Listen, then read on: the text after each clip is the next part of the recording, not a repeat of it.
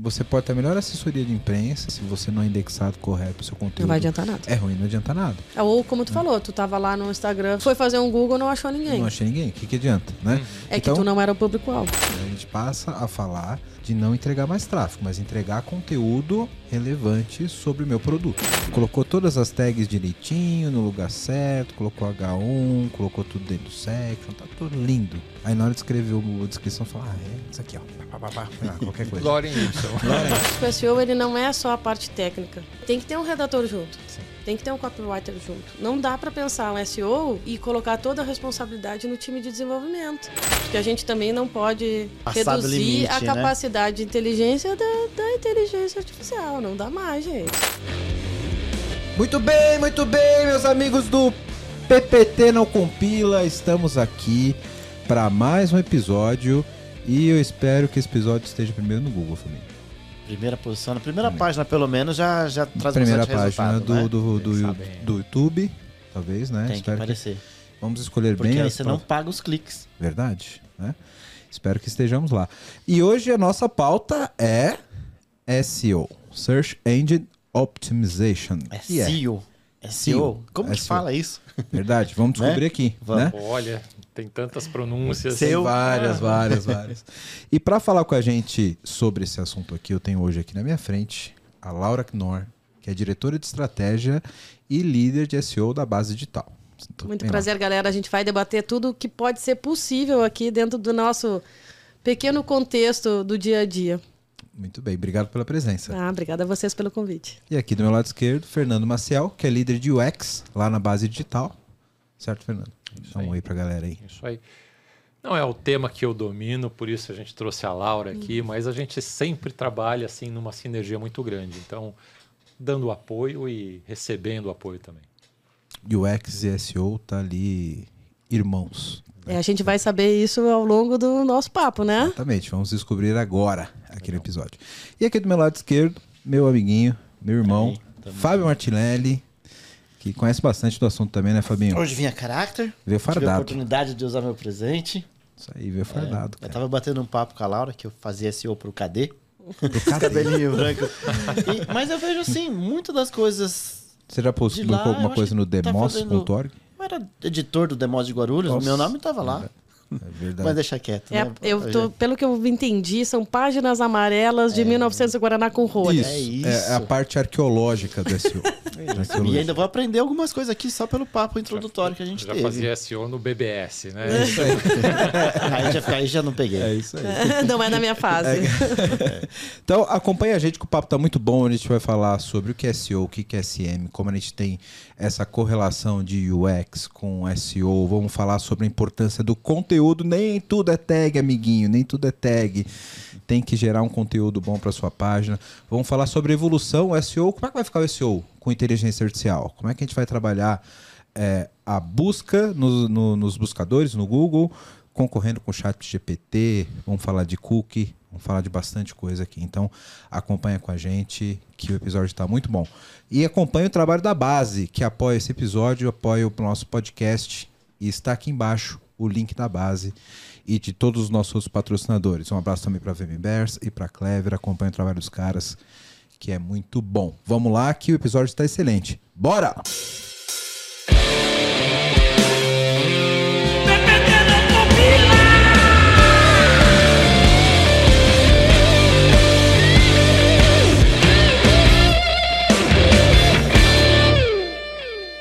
Vamos começar do básico, porque é a primeira vez que a gente aborda esse, esse assunto no podcast. O que, que significa SEO? Olha, a gente primeiro tem que pensar o seguinte: para que, que a pessoa tem que entender isso? Exato. Ela precisa entender isso porque ela precisa se posicionar no Google.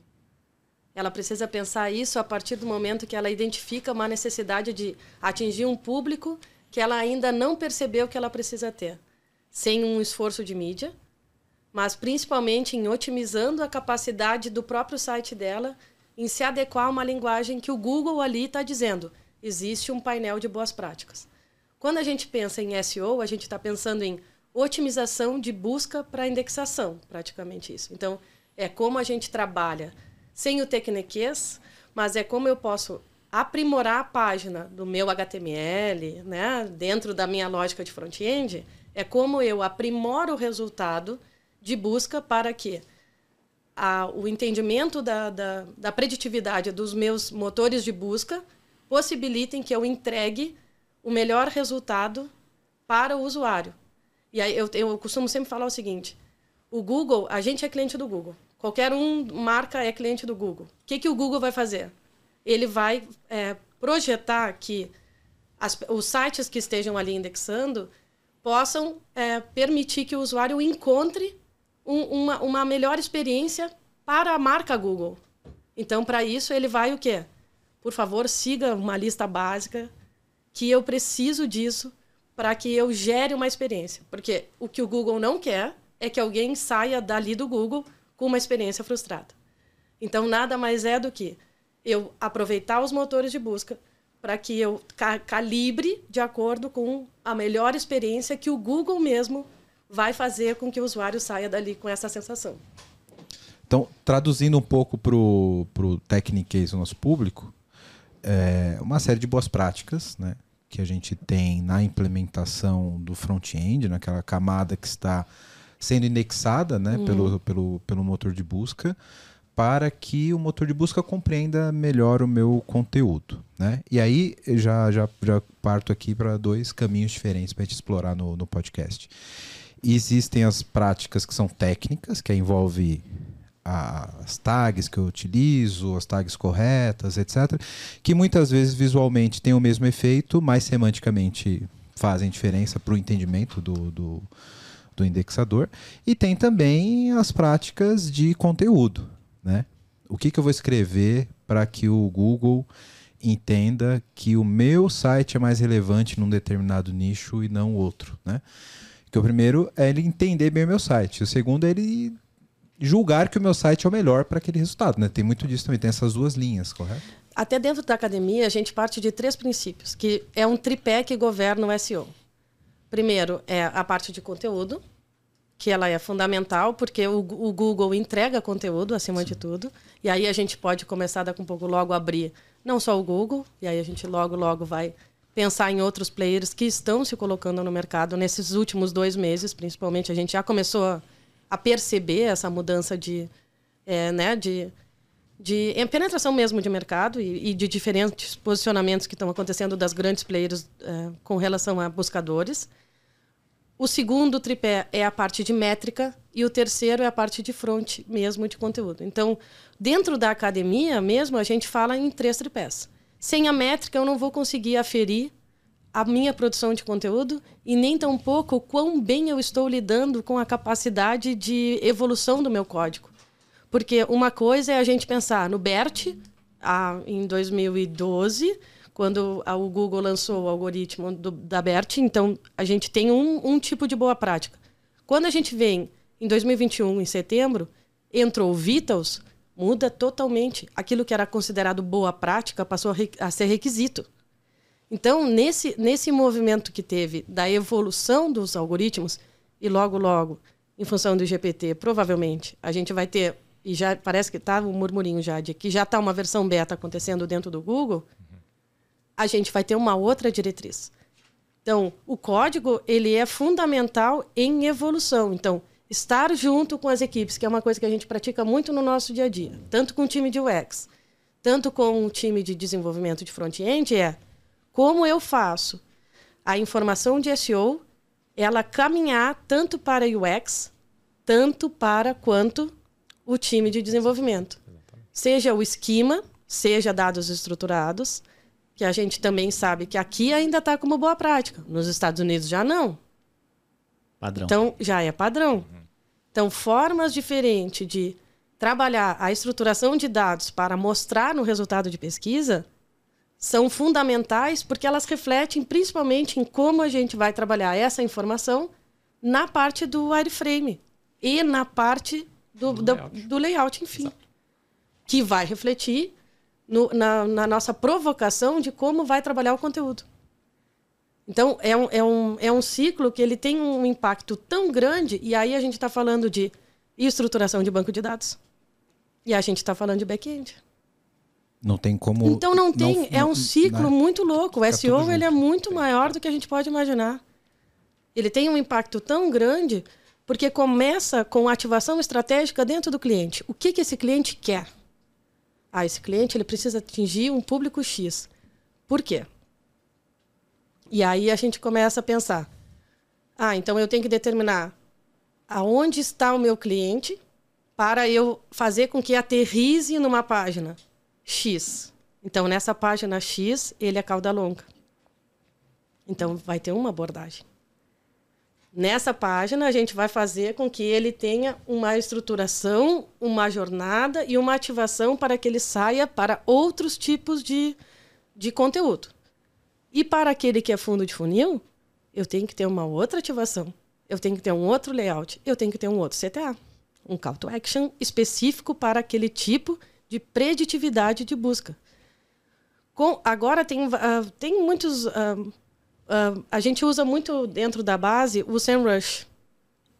E ele tem uma categorização de palavras-chave que permitem que a gente consiga identificar qual é a intenção de busca do usuário. O Google já faz isso, mas eles não nos mostram. Né? Mas o, o, o, a SEMrush ela tem essa é uma, é uma, é ferramenta de análise uh, competitiva que nos permite fazer essa identificação. Então, quando a gente consegue identificar que uma palavra-chave ela está relacionada a uma busca comercial, a gente já sabe que esse usuário a gente tem que jogar para a página X. Então, essa página X ela tem que ter as, as ativações e os, e os gatilhos movidos à conversão. É pelos- Porque ele já pelas tá mais fundo de funil. Do, do perfil do usuário, você sabe em que nível do funil você Exatamente. ele tá. E qual é o direcionamento que você quer fazer para ele. Né? Eu acho que isso é, é, cada vez mais é importante e assim, acho que eu é, é, não querendo puxar a sardinha para a empresa, né, mas a empresa faz muito bem, né, é de coordenar todo esse trabalho, né, essas três frentes no começo do projeto, né, e, tem, e tentar, né, pelo menos na maior parte das vezes, trazer o cliente para que ele entenda a responsabilidade dele também de construir isso, né? A gente não faz tudo, a gente não faz o conteúdo. Ele tem que trabalhar, ele tem que estar alinhado na construção de conteúdo, porque não adianta você ter um tripé com duas pernas, né? Então, é, fazendo. Peraí, que eu já, já tô indexando aqui todo o conteúdo que vocês falaram. Então, a gente fala muito, né? Não, mas a gente- vocês, vocês estão. Se tem um lugar que é liberado falar muito, é no podcast. Tem, tem. né? Então aqui tá, tá liberado. É, tudo parte, então, da segmentação de público-alvo, certo? Eu acho que antes disso a gente está falando uma estra... aonde está a estratégia do cliente. Eu acho que antes de entender qual é o público, Sim, entender, faz né? Primeiro que... saber o que, que o cliente O que espera para É. segmentar o público dele. E aí, em cima disso, eu vou modelar o meu produto para poder abraçar aquela estratificação da, da- da- do público que eu quero atingir. Né? Perfeito. Daí eu queria fazer uma pergunta que eu sempre quis entender. Né? Como que eu encaixo algo, as técnicas de SEO para criar essas páginas, fazer essas páginas serem atrativas? E muitas vezes eu preciso trabalhar o conteúdo de forma diferente, a apresentação de forma é, é, diferente para ser indexada, com uma boa experiência para o usuário, sem prejudicar e deixar isso fluido. Porque a gente sabe, cara, tem página que você tá lá em primeiro e você fica, pô, não acredito, cara, não era isso que eu queria, né? E você sofre para navegar, etc. Porque foi uma página que foi feita pro, pro, pro, pro, pro, pro, pro- crawler, não para mim, né? Esquecendo totalmente a experiência do usuário, que é o que eles acabaram de abrir pra gente aqui, né? Porque acho que o principal ponto, a pessoa quer aparecer no SEO sem pagar. Ela quer aparecer de graça. E uma coisa, se É a- difícil. é difícil, mas se a sua página não tiver boa, Sim. nem pagando você Não, consegue. exato, exato. Ou você paga mais caro, Uhum. o Google não vai te exibir, porque foi como a Laura explicou, o Google pretende, não só o Google, os buscadores, oferecer a melhor experiência, né? E acho que essa pergunta que você fez agora vai ser um, algo bem legal, porque, opa, não era isso que eu queria, o que, que a gente... Não, e eu vou adicionar esperar? mais uma camada para deixar o meu colega mais tenso. Mobile Desk, Marcel. Ah, sim, Ah, isso, Mobile é. Desk. Uhum, uhum. Vamos lá. Eu, eu acho que isso, isso é parte intrínseca da, da, da pesquisa inicial. É, e, e a gente tem. Depende muito do segmento. Tem uma, enfim, tem um cliente nosso que a gente está identificando que a maior parte da audiência dele ainda é desktop. É, é paradoxal com quase que todo o mercado. Né? mas 70% da audiência ainda é desktop. Né? E aí a gente é, é, ouve tanto né, falar assim, ah, mobile first, mobile first, mas uhum. mobile first não é para tudo, né? não é uma solução que serve para, não é uma silver bullet né, que serve para tudo. Então a gente tem que e, e tem que estar tá bem casado. E assim, essa construção que ela é feita nos projetos da base, por exemplo, ela já está bem estruturada porque ela passa a primeira, a primeira etapa, a gente não vai nem pensar em rascunhar nada. A primeira etapa, ela passa necessariamente pela etapa de SEO, pela análise de público-alvo, qual a estratégia da empresa, arquitetura. arquitetura. Então, tudo isso nos dá muita mais facilidade na hora de fazer a construção, porque Basicamente, o que a gente tem é já um sitemap quase que definido. Então, a gente vai fazer o trabalho de UI, ele acaba sendo muito mais fácil na etapa posterior. Claro, é, a gente tem, ter, tem que ter um alinhamento sempre né, entre, entre as expectativas do cliente, com relação à interface mesmo, com relação à experiência como um todo, mas isso acaba pavimentando bem o caminho. Né? Então, a gente já chega com a estrutura, o sitemap já chega com estruturar. Aqui vai ter o espaço para o H1, aqui vai ter o espaço de, sei lá, primeiro, a primeira dobra, vamos falar sobre isso aqui, vai ser um componente X, etc. Então, isso, é, acho que como estratégia para a empresa funciona bem. Eu posso até acrescentar aqui, Marcel, o seguinte, eu acho que a maior dificuldade, ela não está tão relacionada à UX. Ela está relacionada ao conteúdo que eu vou aplicar ao UX. Exato. É o tripé que você falou. É, né? E é impressionante, gente. A gente tem um exemplo é, de um cliente que é o Instituto Ayrton Senna. E a forma com que eles incluíram, é, é, conseguiram absorver aquilo que a gente estabeleceu em arquitetura. E a linguagem que eles aplicaram em cada um dos campos que nós definimos em conjunto, lá na etapa 1 nos primeiros dois meses de projeto, e o projeto teve quanto tempo? Sete meses? Sete meses, é, por aí. É, é impressionante o que eles fizeram. É impressionante. Não, também, não, né? mas é impressionante. As abordagens, assim, abrir o menu e ali, assim, tem todos os detalhes falando com o usuário. E eu acho que é aí que está o pulo do gato. Porque uso, as, por muitas vezes as empresas, como elas têm que passar por muitos stacks internos, sempre fica na perspectiva do dono da empresa em, em fazer o acabamento de linguagem. Só que aí eles não estão colocando o usuário no centro. E, e, em função disso, eles não preparam um produto para o usuário, eles preparam um produto para alguém interno ler. E aí está errado. É o tal do ego da empresa. Não, mas né? e faz parte. E eu uhum. acho que aí também é o nosso trabalho da gente tentar trazer esses, esses clientes para dizer assim, gente, quem acessa não vai ser o CEO. E aí eu acho que é um temor até de todo, todo time, todo o time de, da empresa, né? Porque eles acabam, não, gente, mas alguém vai aprovar, mas alguém vai aprovar. Acontece isso. Só que quando a gente está pensando em SEO, a gente tem que pensar assim, ó, é a ponta, é o fim, é o usuário ali tomando a decisão de onde ele vai clicar. Porque a quantidade de resultado de busca que a gente tem para vários termos é incrivelmente grande. A gente está falando de milhões de resultados de busca para, por exemplo, vender mais na internet. São milhões de resultados. Só que quando eu trabalho um title adequado, que é o quê, né? Que é a cabeça da SERP, né? Quando tem o um resultado de URL. Uma meta description adequada, que é o quê? O meu argumento de venda ali para a pessoa fazer o clique.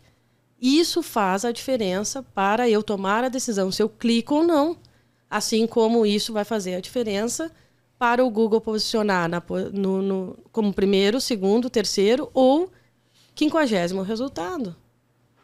Então, é aí que está. A gente tem que fazer com que a, a intenção de busca apareça, sim, ela vai estar ser estabelecida como naquele posicionamento, de acordo com que eu seguir as boas práticas. Uhum. Porém, a minha linguagem é que vai fazer total um, uh, uh, tomada de decisão diferente para é o, o usuário apelo, né? clicar. Né? O apelo, uhum. total. O apelo é o. É, call to action. É o call to action. É como eu vou dizer, porque uma outra coisa que a gente fala muito.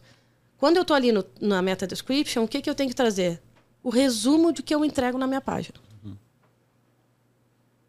É que é, outro exemplo que a gente dá sempre eu dou para os clientes. O que, que é SEO? Tu entra no supermercado na minha cidade uhum. e tu entra na tua cidade, Você sabe andar lá ou não? Tu vai saber a lógica todinha. Entrou por onde? Entrou pelo, pelo tomate. Das verduras. Não, aí entrou pelo tomate, pelos azeites. Vai a cerveja caminhando. vai estar lá no último corredor. É, geralmente eu sei o caminho da cerveja. É no último. Cara, pior que é engraçado. Foi essa Vou até semana- molhar a palavra depois dessa.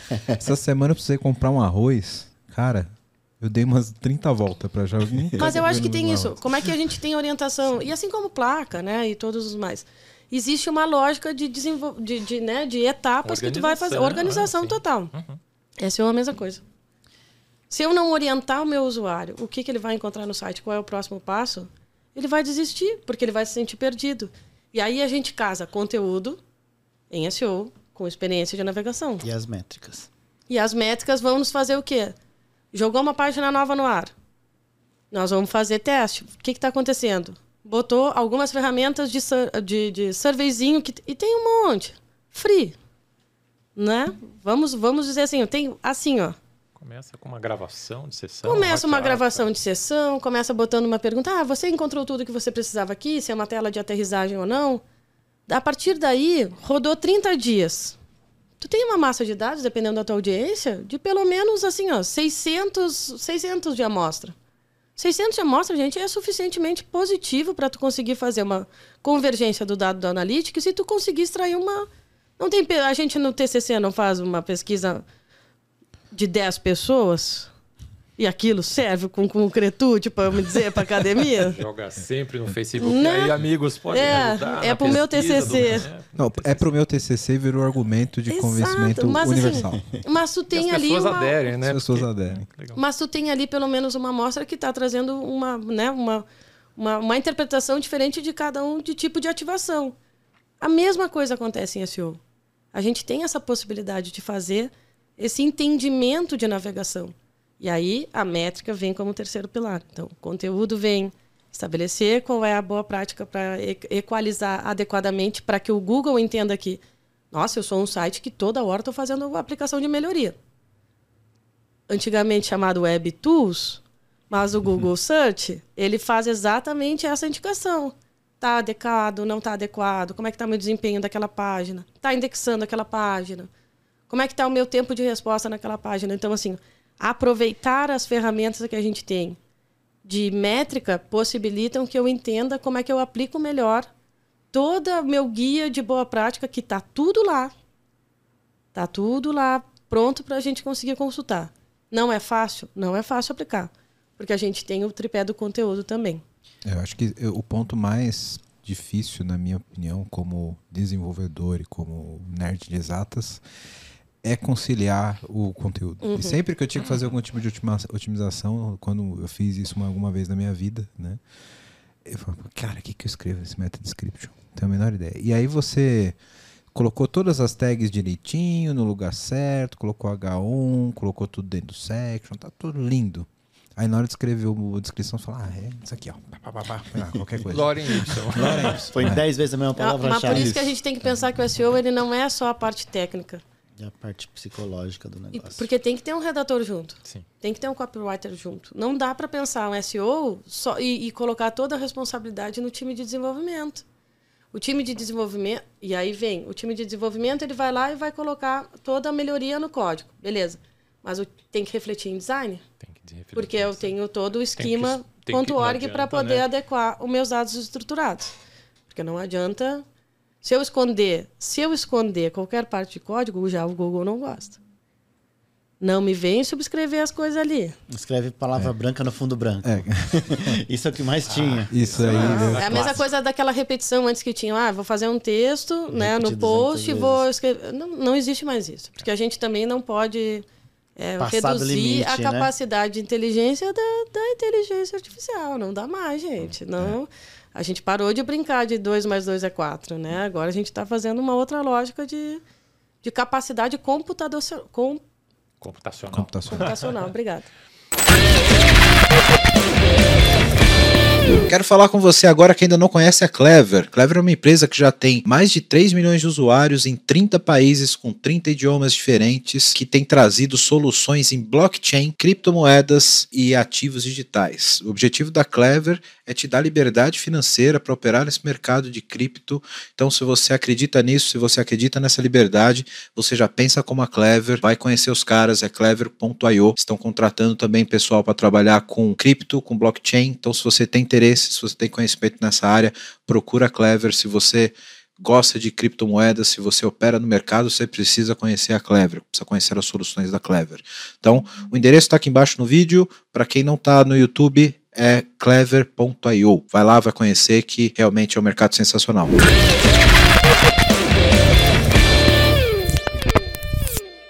Uma coisa que eu tenho percebido bastante, até pedir para vocês até expli- explicarem talvez esse fenômeno que eu tenho visto de sites muito bem ranqueados, que é aquele site com um monte de perguntas sobre a mesma coisa. Você coloca, cara, como é que eu abro uma cerveja?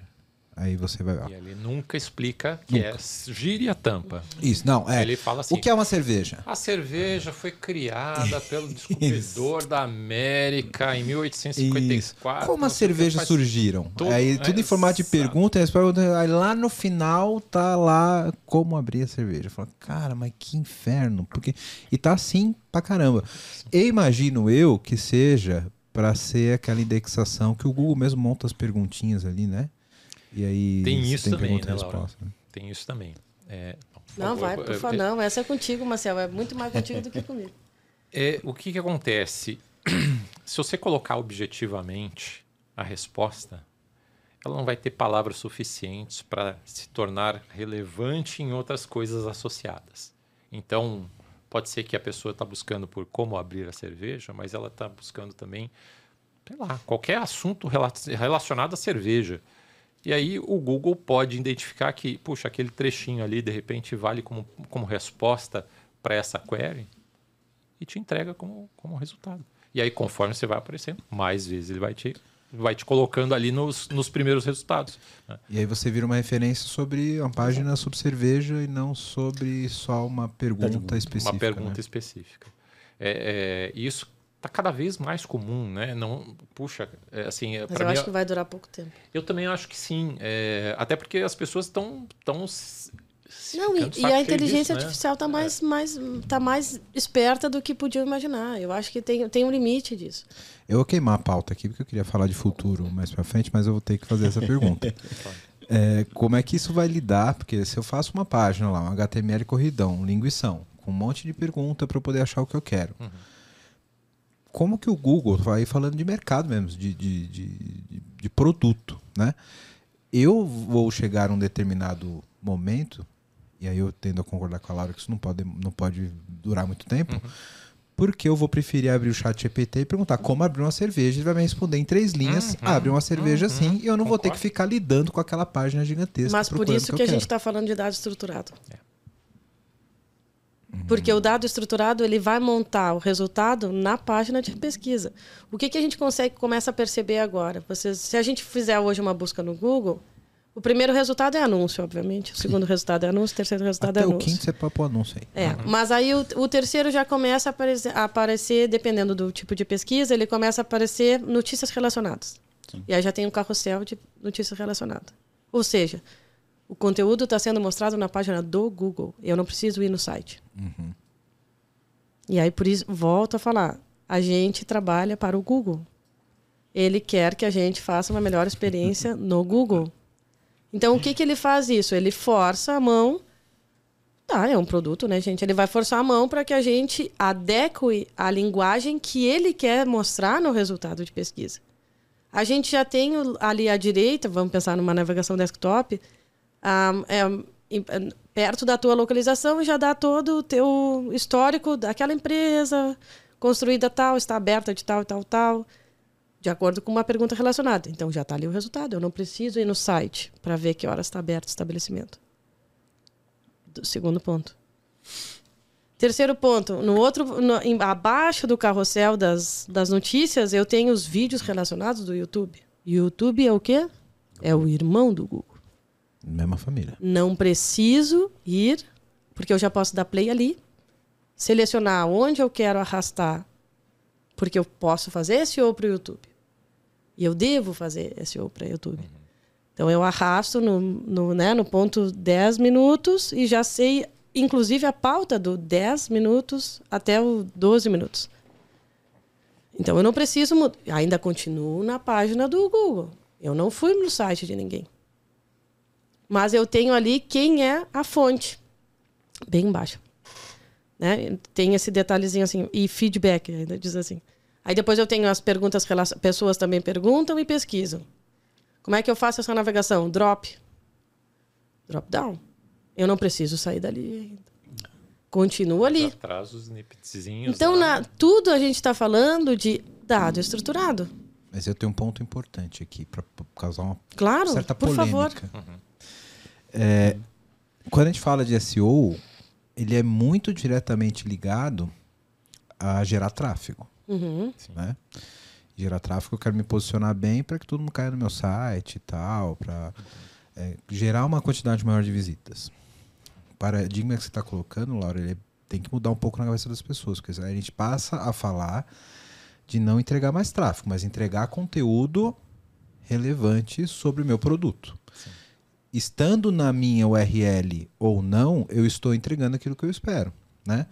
Então, quando eu trabalho lá meus snippets, os dados estruturados dentro da minha página, para que o Google entregue o meu, o meu conteúdo primeiro, primeiro, não necessariamente quer dizer que eu vou gerar tráfego para mim. Mas está trabalhando marca.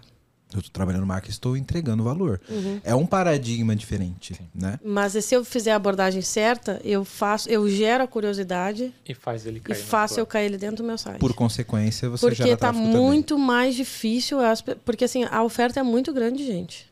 É como tu falou, eu posso eu posso entrar no eu tenho o YouTube, eu tenho o TikTok, eu tenho o Instagram, eu tenho vários outros lugares que eu posso fazer a consulta. E a gente está vendo uma mudança geracional também, que as pessoas já não necessariamente fazem a pesquisa no Google. A molecada Sim. pesquisa. No Instagram ou no TikTok, principalmente. Ah, pergunta bar de, bar de cerveja em São Paulo. Eles não olham mais no Google, eles olham no, no, no TikTok. Então eu acho que tem uma. uma, uma né, é, é um papo. É um papo que ele está muito mais voltado. A gente. Ao mesmo tempo que a gente está falando de uma digitalização acelerada das marcas em função da pandemia, porque elas estão preocupadas. E aí a gente tem uma, uma gama absurda de empresas que precisam emergentemente se adequar à linguagem digital. A gente também está falando de uma geração que não usa mais os mesmos espaços de busca que essas empresas hoje estão correndo atrás para estar. Já estamos correndo atrás de um passo atrás. atrás. A gente está sempre correndo passar. atrás, né? Na verdade, né? Seja seja através dessas novas ferramentas tecnológicas, mas mesmo nas atuais. Mas claro, né? tem, tem um super tempo ainda para a gente explorar, Sim, não exato. é que não, mas é que eu acho que o, é um o todo... momento seguinte aqui de de estar tá mais próximo do público com Instagram, TikTok, etc. Tem espaço anterior como pré-requisito. Sim. Né? Sim. Então você tem que estar tá presente na, na busca, tem é, que estar presente no é mundo massivo, digital. Né? O... Exato, e depois você ganha Uhum. terreno, né, Fabinho, para que seja um pouco mais é, difundido. Não adianta, cara, eu, eu vejo, eu acho um absurdo, por exemplo, quando eu vejo uma marca fazendo anúncio pago no, no Instagram, etc., com stories pago, etc. E eu vejo lá, pô, legal, bacana, deixa eu abrir o Google aqui e ver quem é essa empresa. Cara, não tem nada. Não, não tem nada. Não, não tem. Acha. Não acha nem no Maps. O cara não foi lá e nem cadastrou a empresa no Maps direito, sabe? Mas, mas por isso que eu estou dizendo que tem uma diferença de maturidade de empresas. Uhum. Tem, tem muita empresa que está só no Insta, gente. Pois é. E no Linktree para fazer o contato WhatsApp. O link da bio é o Linktree. Mas talvez entrar naquele ponto, né, Laura? O, eu vivo de internet há muito tempo e eu vi muita coisa acontecendo. E assim, aquilo que você falou, o Google começou indexando seu conteúdo e te entregando os usuários. Aí ele, olha, sigam as boas práticas. Aí todo mundo começou a seguir as boas práticas. Aí ele pegava o seu conteúdo e não te entregava mais os usuários. Uhum.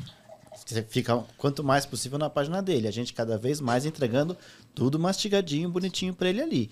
E então acho que esse movimento todo de, peraí, eu tenho página de cinema, horário de voo, clima, locais, Boa. tudo que você precisa, que existia um portal excelente, maravilhoso, que era monetizado, que tinha anunciantes, que tinha todo aquele histórico em cima, porque eram páginas bem feitas, praticamente sumiu. Porque hoje o Google não te entrega mais. Então você fala, pô, vou gastar, vou desenvolver um site, vou fazer um baita de um trabalho para não ter visita ou para colocar num cartão, sendo que eu posso fazer a mesma coisa, talvez, de graça numa rede social. Então eu consigo entender o ponto das empresas de estar nisso, porque, como vocês estão dando uma aula aqui, é difícil. Porque se a pessoa entrou no seu site e saiu, você foi penalizado. Seu resultado vai cair lá embaixo. Se seu site não tiver bem feito, se a pessoa entrar no seu site e não navegar para uma outra página, dentro do seu próprio site, que tem um conteúdo que vai aprender a pessoa ali, o Google, o Google e outros buscadores vão é, penalizar você nisso, né? E aí eu quero até fazer uma pergunta para ver a opinião de vocês, o que, que vocês imaginam. Eu sei que é uma coisa muito nova, que tá na minha cabeça assim, pô, o que, que vai acontecer daqui para frente? Porque, por exemplo, o Google já começou a segurar os usuários. Aí entrou o Chat GPT que vem dominando, mas no Bing, quando você pesquisa alguma coisa que já estão integrando isso, ele mostra quais são as fontes, quais foram os sites. Praticamente ele leu aquilo, fez um resumo e colocou dentro do buscador dele, mas o Chat GPT não sei o que pode mudar ou não, mas ele não te dá informação alguma. Então, como que vocês enxergam assim o o que, que vai ser o SEO daqui para frente nesse aspecto de com inteligência artificial, com os buscadores, qual vai ser a importância disso é, daqui para frente? Porque tem um outro ponto também que a gente pode até trazer que está relacionado nisso, que eu vejo como muito positivo, que seriam o fim dos cookies de terceiros, né? Sim. Porque hoje, se você pesquisou alguma coisa num buscador, você pode nem ter entrado em página nenhuma, eu consigo saber, olha, a Laura pesquisou sobre bares em São Paulo, eu Só- consigo fazer um anúncio É para aparecer para ela e ter um remarketing Você vai ver bares em São Paulo por seis meses. por seis meses. E aquilo vai ficar te seguindo, rastreando. E isso, com o fim dos cookies de terceiro, praticamente vai ser eliminado. Então, na minha visão, os portais de conteúdo que são específicos, com qualidade, que tenham um bom SEO, têm a chance novamente de atrair anunciantes para produzir mais conteúdo, né? Então, acho que tem esses dois pontos assim. O que, que vai ser do SEO com inteligência artificial e também com o fim dos cookies de terceiro, porque eu estou num dilema, né? Vai ser muito importante ou não vai? Onde a gente vai estar? O conteúdo vai morrer ou vai alavancar? Como que vocês enxergam isso? O que, que vocês podem dar de, de alguma dica para a gente aqui? Olha, eu vou de cara dizer que não fazemos a menor ideia. Eu, eu quer dizer, pelo menos eu não faço ideia, porque Eu assim a gente nessa. tem acompanhado. É, é- é assim, é impressionante como as coisas estão se movendo agora, principalmente porque repercutiu muito o Chat GPT e os outros estão indo atrás. Né? Microsoft está indo atrás, o Google vai lá, lá- já já está fazendo o beta lá do, do, do Bard. Bard. E sei lá quem mais vai entrar, né? É, só que a gente ainda não tem clareza assim desse cenário e ainda vai ficar por muito tempo assim sem essa clareza. Gestor de tráfego tá tudo arrancando os cabelos. Então né? arrancando cabelo. É, assim, por enquanto a gente tem que tratar isso como nada mudou. Porque você não sabe o que, vai acontecer. Talvez você possa tentar se antecipar e se antecipar erradamente. Né? Então, é, nesse aspecto, está realmente bem difícil de entender. Né? É, com relação ao aos cookies de terceiro, eu. Puxa, cara, eu, eu, eu concordo com a, com a tua opinião, sabe? Eu acho que a gente talvez tenha uma oportunidade muito grande de fazer, de trazer novamente esses, esse, esses conteúdos mais ricos para dentro das nossas propriedades. Eu vejo isso muito de uma forma muito positiva. Não, eu também, eu, eu concordo, porque até porque o, o cookie de terceiro está muito relacionado à mídia. Né? E, e o, o Google ele não vai deixar de fazer nenhuma ah, ah, armazenamento da, do meu, da minha, a não ser que eu vá navegar em, em aba anônima, ele está ali todo o tempo ah, calibrando a, a minha a preditividade do resultado que está relacionado ao meu perfil. Sim. Então, assim, ó, o cookie de terceiro, na realidade, eu enxergo muito mais como um ponto favorável para o próprio Google. Sem dúvida. O né? Facebook foi o único que foi contra isso, né? É, Porque é um por negócio que dele. será, né? Então, ah, claro, obviamente a gente tem a GDPR e a LGPD aqui no Brasil, que são os motores, né, os, os principais, eh, né, eh, eu acho que provocadores dessa questão do, do- da, da, da penalização ou da, da não permissão mais desse tipo de, de informação, mas quando a gente dá o aceite para o Google, a gente já autorizou que eles consigam monitorar né? E, e armazenar de certa maneira, não identificando, obviamente, a, a, a, a- ao meu CPF, mas obviamente que eles têm uma identificação ali do meu da, da quantidade de IP que eu consigo fazer dentro da minha, do meu login. Então, como eu estou logada na minha conta, é obviamente que eles vão, vão tentar ao máximo identificar o meu tipo de busca. Então, para o Google, eu acho que é favorável. Por ser favorável para o Google, eu acho que a gente ainda tem muito tempo de SEO ainda para caminhar. Nesse sentido, sabe? Porque a não ser que mude absurdamente o comportamento do usuário de não buscar mais pelo Google. É Aí sim. Aí eu acho que sim. não está muito perto. Não, né? eu acho que assim, a, a médio prazo eu acho que não. Acho que... Mas quem sabe a longo prazo. Mas sabe, Laura, eu acho, vocês estavam falando sobre isso, eu estava aqui refletindo, né, pensando em- com a voz interna. né? É, se a gente olhar a natureza da inteligência artificial, de treinamento, etc., a gente não está falando de algo muito diferente de preparar um conteúdo para um crawler do que para uma inteligência artificial né? Então, gerar conteúdo bom e um, um conteúdo facilmente parciável e com semântica para que eu consiga entender, eu acho que não vai mudar nunca. Né? E eu acho que fica até um pouco mais relevante com a inteligência artificial, porque eu vou precisar gerar uma, aquilo de uma forma que a rede neural consiga absorver de uma forma até mais é, é, específica Uhum. do que o próprio crawler que faz uma indexação ali muito menos eficiente do que a própria Até pelo tipo de leitura que ele faz. Né? Exatamente. Então eu acho que pode até ganhar mais relevância esse tipo de trabalho. Você fazer um bom texto, entregar um bom texto e, e fazer esse conteúdo ser indexável, parcial. Uma coisa até que a gente está fazendo já internamente dentro da base é ahn, a gente tem a gente fez um- alguns materiais para entregar para os clientes que é como fazer o post perfeito. Como é que faz o post perfeito? Com a ajuda do GPT.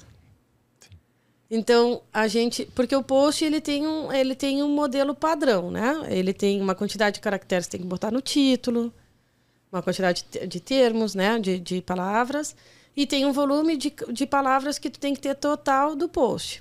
A porcentagem, tantos cento. Tudo, ah, É, tanto as as heading recomendações, tags, né, como formas diferentes de colocar a informação ali, as saídas, né, onde estão as ativações durante meu texto, mas eu tenho que ter pelo menos, se não me engano, são 7 mil palavras por post.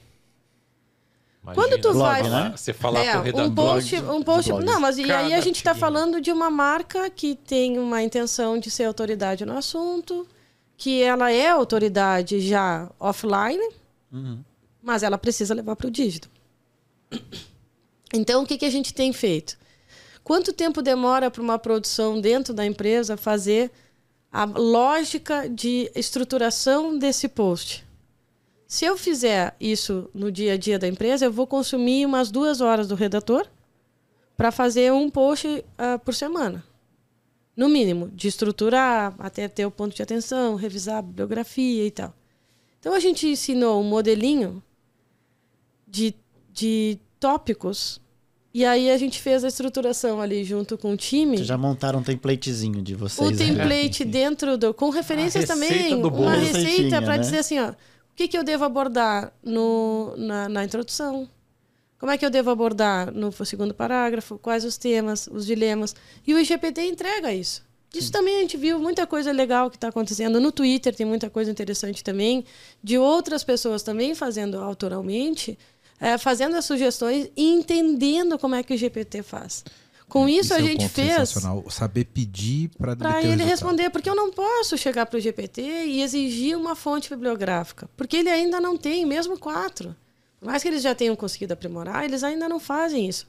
Mas ele pode nos dar a lógica de estruturação textual, que é o tempo que geralmente a gente demora a estruturar uma, um texto.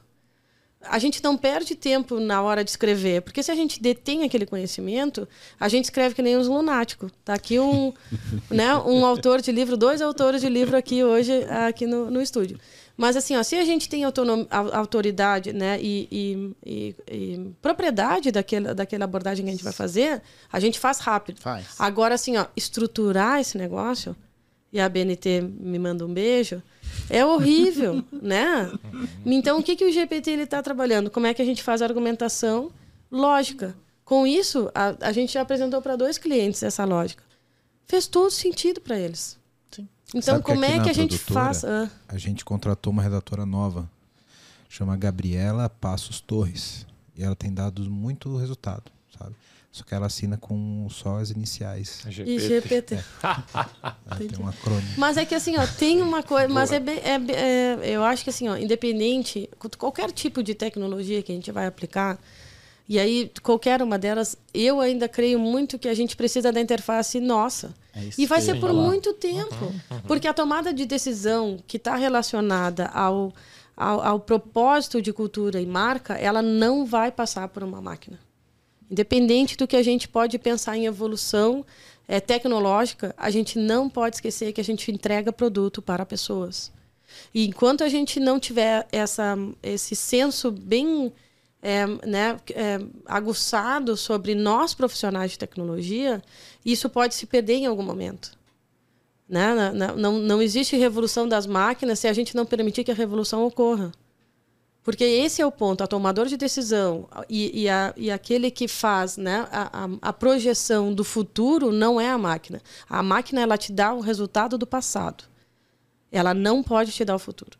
É só uma ferramenta. É uma né? ferramenta. Se você não souber Ela não pedir, cria, não souber ela indexa. analisar, Ela indexa. Por quê? Porque ela é passado. Sim. O dado, ele fala sobre o passado, ele não fala sobre o futuro. Tudo e o aquilo que ela futuro, entrega foi criado por humanos. o IGPT ia, ia forma. conseguir identificar que ia ter uma guerra na Ucrânia?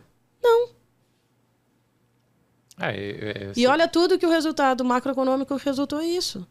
Então, assim, ó, a gente não pode entender. A gente, a- o dado, ele nos dá uma segurança, e aí, voltando ao pilar de, de SEO, a métrica, ela nos dá um indicador.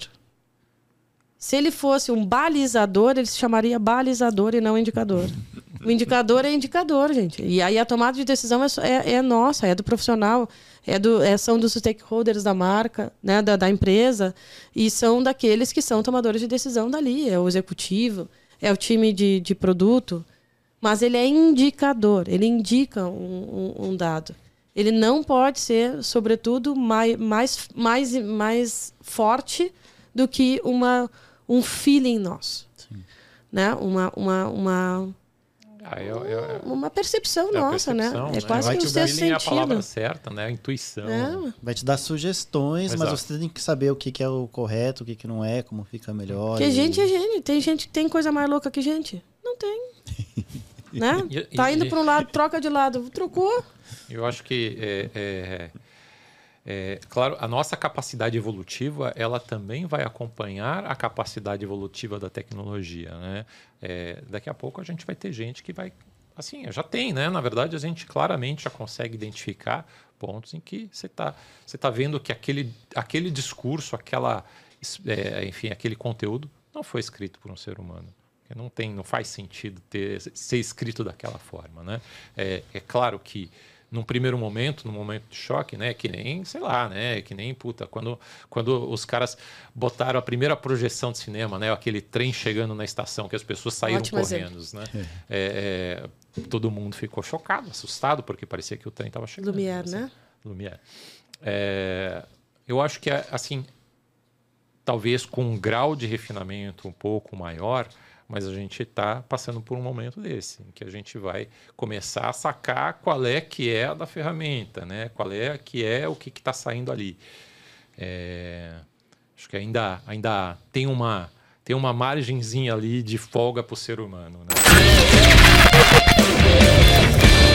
Bom, você que tá vendo esse podcast da hora, tá vendo um monte de problema aqui que a gente tá colocando, né? E quer uma ajuda aí na sua empresa, faz o seguinte: entra no site aqui da VMBears que a gente pode te ajudar. vmbears.io.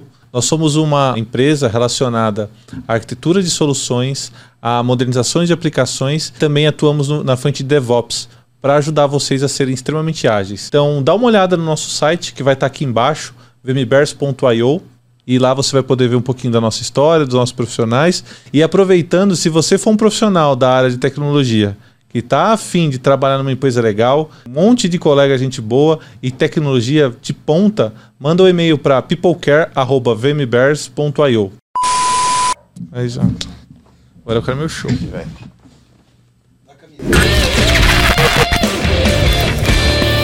Inteligência artificial estão gerando imagens. Eu recebi hoje uma imagem de uma amiga que era uma. Mas já bloquearam, né? Tu viu? Não sei. Já É. Algumas. O- O- a- por acho que só o.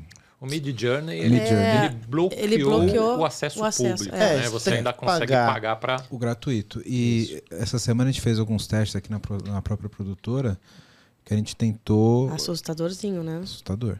A gente fez um teste com o DAWI, que é da OpenAPI. né? Eu até episódio, dá uma olhada aqui no feed, a gente fez, até comentei no episódio de notícias que a gente lançou na semana passada. É, a gente tentou fazer uma brincadeira para colocar nas redes sociais do da, daqui da produtora que fizeram aquela imagem do Papa com roupa estilosa e tal, cara, E é o perfeito. ponto que eu ia mostrar também do bebê. Pra chegar num ponto antes que eu esqueça. Aí a gente tentou fazer uma imagem, fazer uma imagem do Papa gravando podcast. O Dawi, ele não faz. Eu achei isso, cara, eu achei isso mais inteligente do que usar o, o, o- do que como foi feito lá no Mid Journey. Ele pega características do rosto do Papa, ele gera uma imagem com uma pessoa muito parecida que não existe, mas que fica claro que não é ele. Ah, Isso sim. Cara, eu achei aquilo genial. Eu falei, cara, mas será que é porque ele não tem é, referência. referência, não tem Não tá no banco de dados suficiente para Claro gerar imagem? tem, claro que Pô, tem. se não tiver do Papa, vai ter de quem, né? Né? Aí eu testei outras personalidades. E se você. Pode fazer o teste aí se estiver ouvindo. Pode abrir o da Wii. Se você pedir uma pessoa pública, uma, uma pessoa muito conhecida, tipo, sei lá, eu quero uma imagem do Papa. Da Xuxa. da Xuxa andando de skate. Ele vai te dar uma pessoa com as mesmas características e falar, nossa, parece a Xuxa, mas fica Não, evidente mas que não não, é. é. Eu achei isso O- genial. E um ponto. Eu recebi essa imagem aqui, ó. Tá vendo? É um bebê praticamente saltando Uhum. de, de paraquedas ali, assim. Então você vê. Eu já achei estranha a foto perfeita. Mas eu falo, pô, um bebê pulando de paraquedas Não sem óculos, sem nada, né? o olho dele ia voar. Acho que pra começar. Mas tem um detalhe interessante que é o quê? A mão dele. Quando a gente olha a mão Ah, dele, é uma mão é- com é o- 12 é dedos. Típico. Sabe? Então é, é uma mão estranha. Mas é- o ponto que eu quero trazer é assim: com imagens, a gente tem detalhes, por exemplo. Presta atenção nos dedos, o dedo do Papa também. Tem um detalhe que fala assim: ó, isso aqui não é real, porque sabe que tem uma Sim, falhazinha tu vê aqui. que tem uma, uma sobreposição de imagem. É, né, agora, contexto.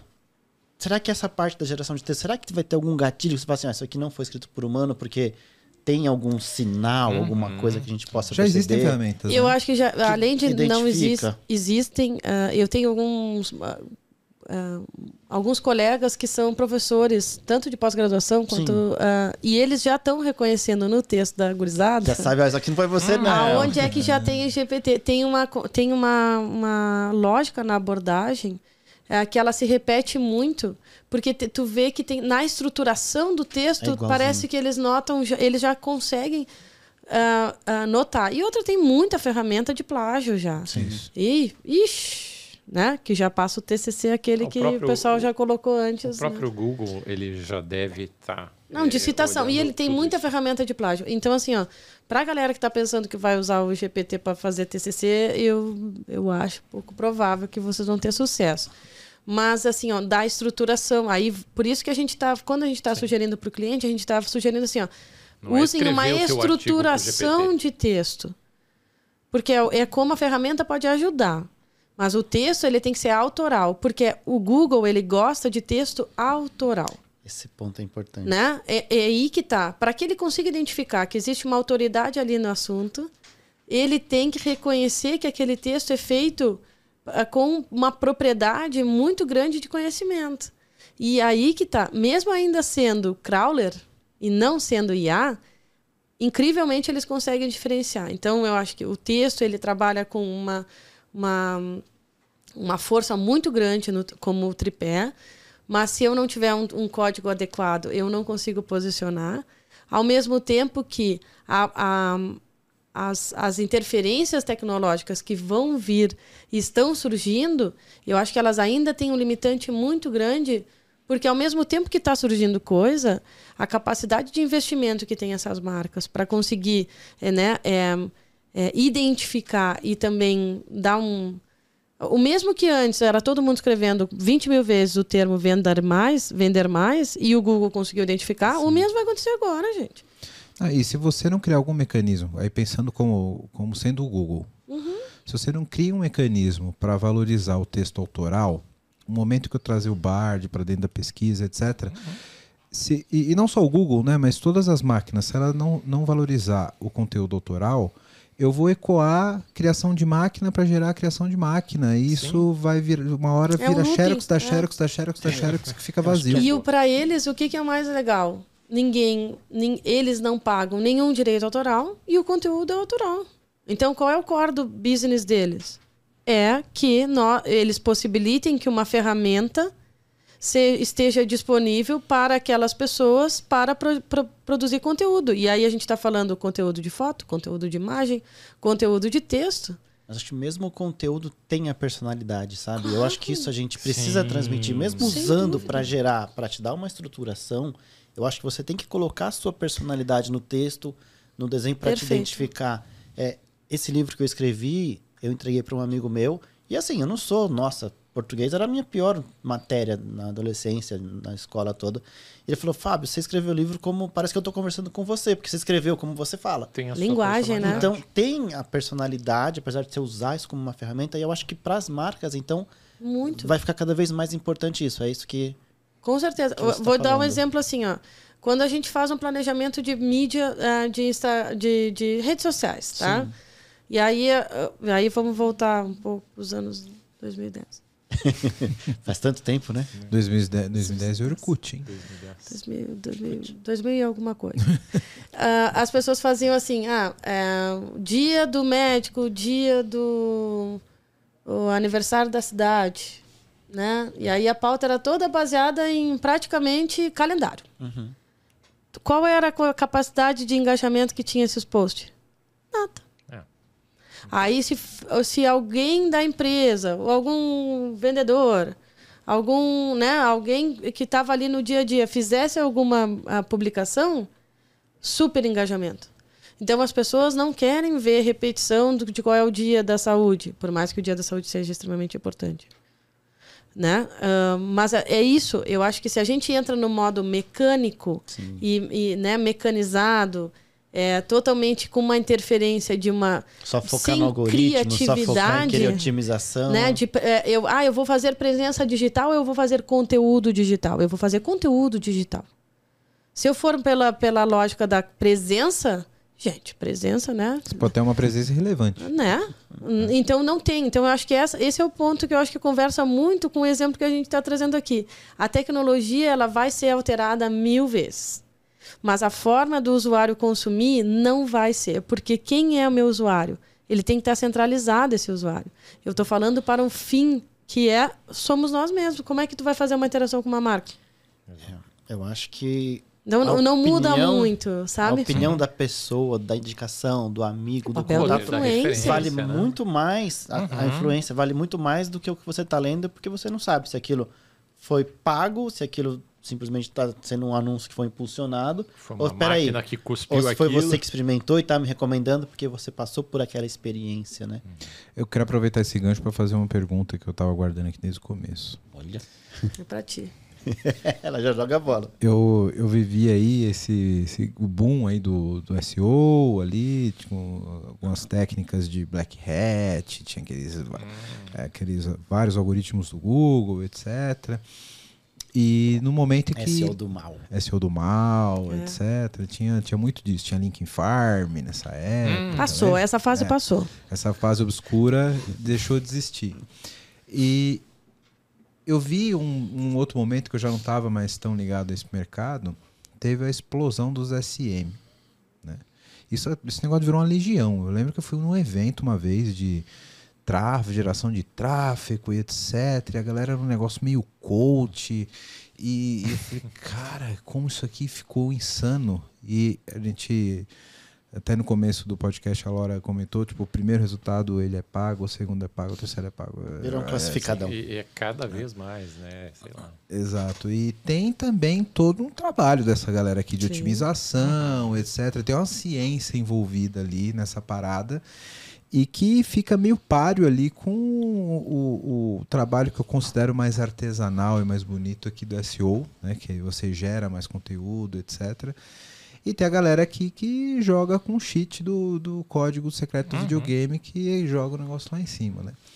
Como que vocês veem esses dois mercados? São dois mercados gigantescos, né? Movimenta muito dinheiro SM, tem muito cara aplicado aí nisso, da- nessa, nessa estratégia.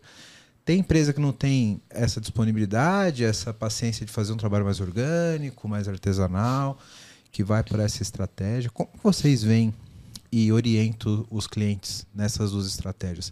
Elas são, são antagônicas, elas são complementares? Como vocês lidam com isso? Na própria academia a gente estuda junto. SEO e SM, ou SEM, né? A gente estuda junto. São pares. Aí volta aquilo que eu falei lá no início. É, qual é a intenção estratégica daquela empresa? Se de repente eu tenho, uma, eu tenho um budget disponível para fazer um investimento que eu preciso pagar meus, meus, meus colaboradores. Se eu fizer um- uma, uma mídia paga, bem direcionada, e com teste AB, e com, é, e com uma abordagem qualificada, vai me ajudar no SEO. Vai me ajudar no SEO não somente é, para que eu consiga dar visibilidade e aumentar a autoridade do meu, é, do, do meu SEO, inclusive, porque eu ganho relevância de domínio quando eu estou fazendo mídia paga. Então é um trabalho que ele é em conjunto. Ele não é, ele não, não é que é em conjunto. Se eu, se eu faço SEO, não necessariamente eu tenho que fazer SEM. Não, não tenho que necessariamente fazer SEM. Com certeza não. Mas se eu faço mídia, eu posso ajudar também um pouquinho a dar visibilidade ao meu SEO. Então, assim, ó, são turmas diferentes, são galeras diferentes, mas que elas conseguem trabalhar tranquilamente bem. Porque uma estratégia, ela não, não, não, não vai ah, interpor a outra, entendeu? Ela é. Deixa, deixa que a galera lá vá pegar o fundo de funil, gente. A gente está aqui nutrindo lead. A gente quer exatamente qualificar esse lead que vai fazer uma cauda muito mais longa ou não, pensando em cada um dos funis. Por isso que a gente, quando a gente pensa em arquitetura da informação, a gente tem que pensar na- no posicionamento da página que vai ser direto para conversão, no posicionamento do, do meio de funil e no posicionamento do topo de funil. O site, seja ele qual for, ou a interface, seja ela qual for, ela tem que contemplar todos os funis. Eu tenho que possibilitar isso, mas Cabe eu também jogar o usuário certo na página na certa, jo- dar o caminho Exato. para ele. Mas eu não vou impedir que o pessoal fique criando landing page enlouquecida. O landing page não, não indexa. Deixa eles. Deixa eles jogarem lá e eles vão nos dar super insights pra gente saber como é que a gente muda a abordagem lá no nosso fluxo de orgânico. É que o landing page eles fazem só por anúncio, né? Mas- mas é o isso, sempre ali, é isso, exato. no... Então, assim, ó, deixa a lugar. galera ali fazer. Porque pode ser que tenha uma campanha que seja muito importante eu fazer. Porque eu ainda, como o trabalho de SEO ele tem um, um tempo mais longo, de repente eu preciso fazer uma mídia porque eu ainda não estou posicionando nos três primeiros lugares. E aí eu acho que aí também tem um outro ponto bem importante quando a gente fala de SEO. Tu não vai posicionar em, nos primeiros lugares logo em seguida que tu coloca o, o, um Você tem que no ganhar a ar. reputação, Tem né? que ganhar reputação. Claro, e não às tem vezes o time comercial ele não tem esse tempo. Então é também às vezes parte da nossa sugestão é gente ah, neste momento para que ganhe uma uma coisa que a gente trabalha muito assim ó de e a gente teve um cliente eu acho que acho que foi um dos meus primeiros clientes na base inclusive quando era tudo mato. Dois, não vou falar o ano. Mas assim ó ah, um dos primeiros clientes que eu comecei a trabalhar com assessoria de imprensa. O cliente tinha assessoria de imprensa. Meu Deus gente. Trabalhar com assessoria de imprensa é um negócio tão incrível. Porque um Se a cliente que tem uma boa, né? maturidade. Não, era, era espetacular. É, mas eu digo assim, ó. Muito. Era um cliente que tinha uma maturidade absurda, era um player realmente muito grande de mercado. E eles tinham uma assessoria incrível. O que que fez com o meu... Eu lembro que, assim, ó, nos meus primeiros seis meses, eu tive um aumento, a gente teve no site um aumento de, de impressões de mais de mil por cento. Não foi só um trabalho de SEO. O trabalho de SEO ele é resultado de uma força muito maior. Elas são, é assim, ó, são áreas que estão ali é, distribuindo a intensidade do esforço. É o link building, né? É o link building, é o Uhum. backlink, né? É, é- são, são as, são as, a, a, as, a notoriedade que a gente está dando para aquele domínio e principalmente trabalhando com a autoridade de domínio. O SEMrush ele tem uma, uma, uma nota que ele dá, né? Ele consegue dar uma. Ah, tem 29 de score, 30 de score, 50 de score. Ali ele consegue ter uma. Tem hoje, tem muitas empresas hoje, inclusive clientes nossos, que tem dentro das metas deles de SEO aumentar o score em X% Legal. do SEMrush. Hum, interessante. Então são métricas que a gente está começando Não a importa entender. só o seu tráfego, nada, você tem que ver a Não, qualidade. A qualidade Exatamente. de Porque código. no, no, no fundo, né, quando a gente fala do SEO, é, é mais sobre você estar preparado, né? Porque você pode ter a melhor assessoria de imprensa, você pode ser linkado nos melhores portais. Se você não é indexado correto, sua, seu Não conteúdo vai adiantar nada. é ruim, não adianta nada. Ou como tu falou, tu tava lá no Instagram, viu uma, uma, uma mídia, Isso. foi fazer um Google, não achou ninguém. Não achei ninguém. O que, que adianta, né? É que Então- tu não era o público-alvo. Pode ser. Se eu fosse público, provavelmente eu clicava no No próprio TikTok. anúncio do. É, pode ser. Então, quando você prepara ali o teu domínio para receber essa transferência de relevância, é, é- que é o resultado de um trabalho bem feito de SEO, né? Porque eu começo a ganhar autoridade e essa autoridade é, é- ela é transmitida por uma rede invisível do próprio buscador, Sim. né? Então eu tenho que estar preparado, eu tenho que estar bem assessorado, com os termos corretos, com a página tecnicamente Tem que estar estruturada. disposto a fazer o trabalho pesado. Exato. O barquinho tem que estar pronto para a maré levar, Uhum. né? Porque não adianta a maré estar empurrando e eu estar com uma âncora ali sem, sem, sem conseguir ganhar relevância, né? Então, é, eu, eu acho que isso é um recado bacana para dar Uhum. pro pessoal, né? SEO não é mágica. Exato, cliente. É esforço e é muito suor, né? Exatamente, Não, é, com certeza. Não só a suor, mas eu acho que assim, ó, eu acho que é, é entender que SEO é parte de uma estratégia de marca. Acima de tudo. Eu acho que SEO é, é uma das formas de fazer. Ah, tem gente que fazem um, inside sales. Né? Não morreu, como, como, SEO não morreu. como estratégia de venda, né? Tem gente que faz dentro, ah, eu faço inside sales, eu faço ativação. Produção de conteúdo. Eu faço, eu fa tem várias formas de tu chegar no teu cliente. O SEO é uma das formas da marca se colocar no mercado.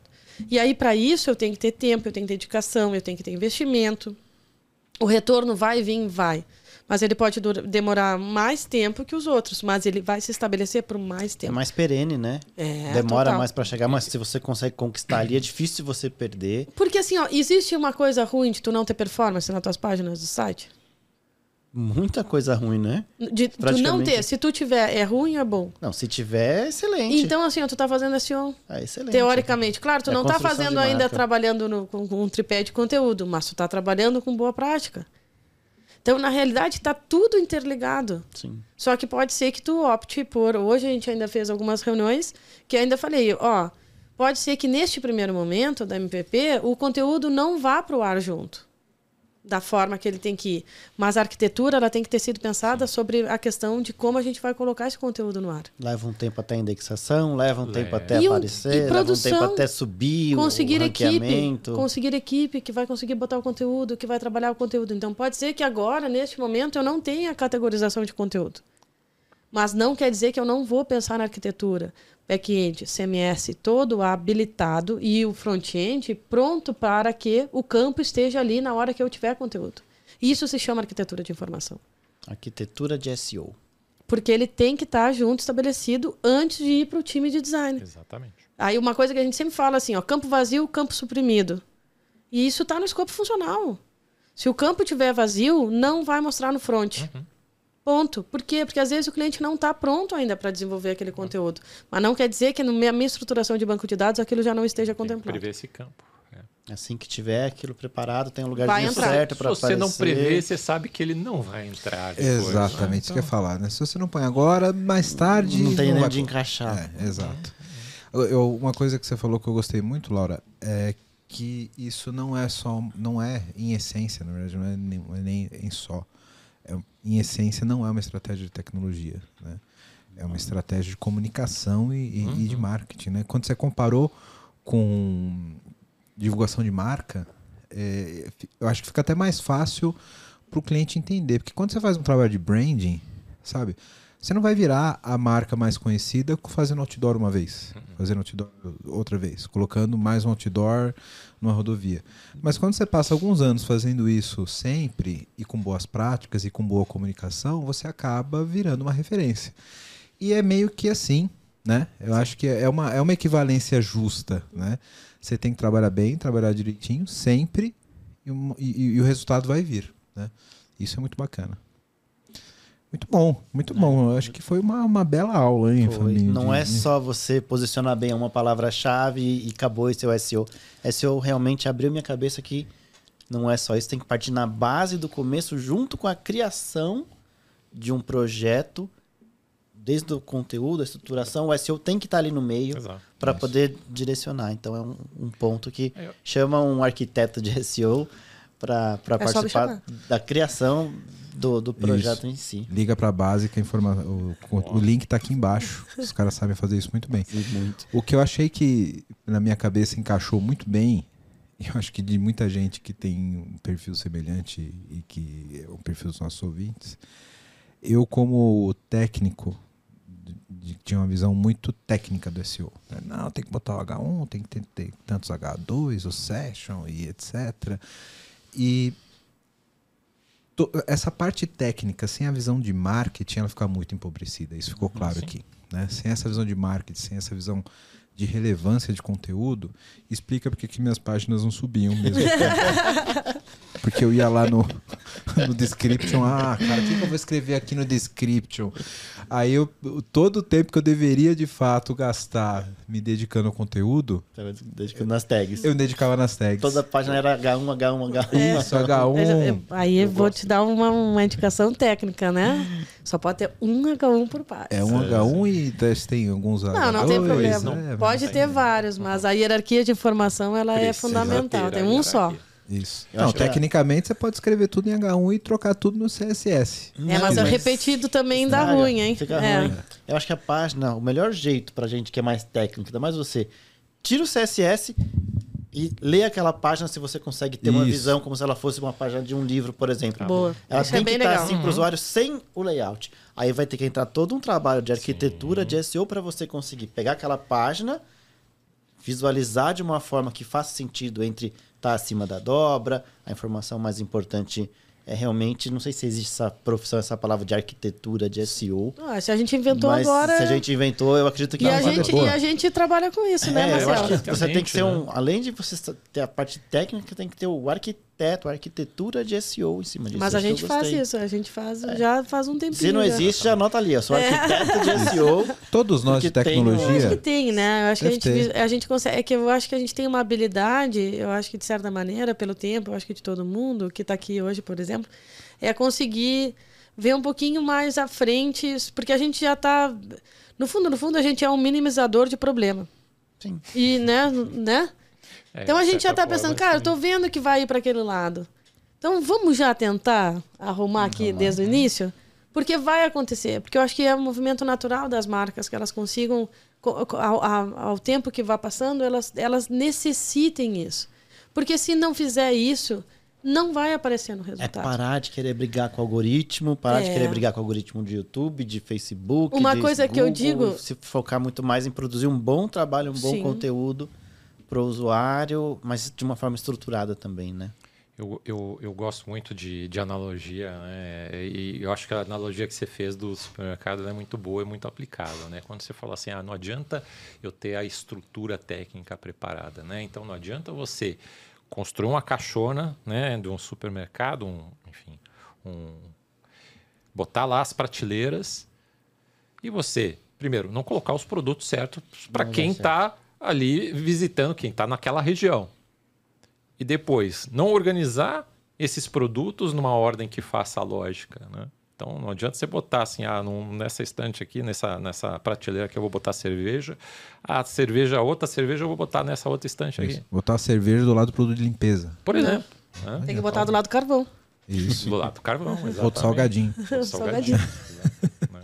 É, eu acho que essa- essas analogias ajudam a tangibilizar para quem não é muito da, da área. Do né? Techniques, né? Do técnico.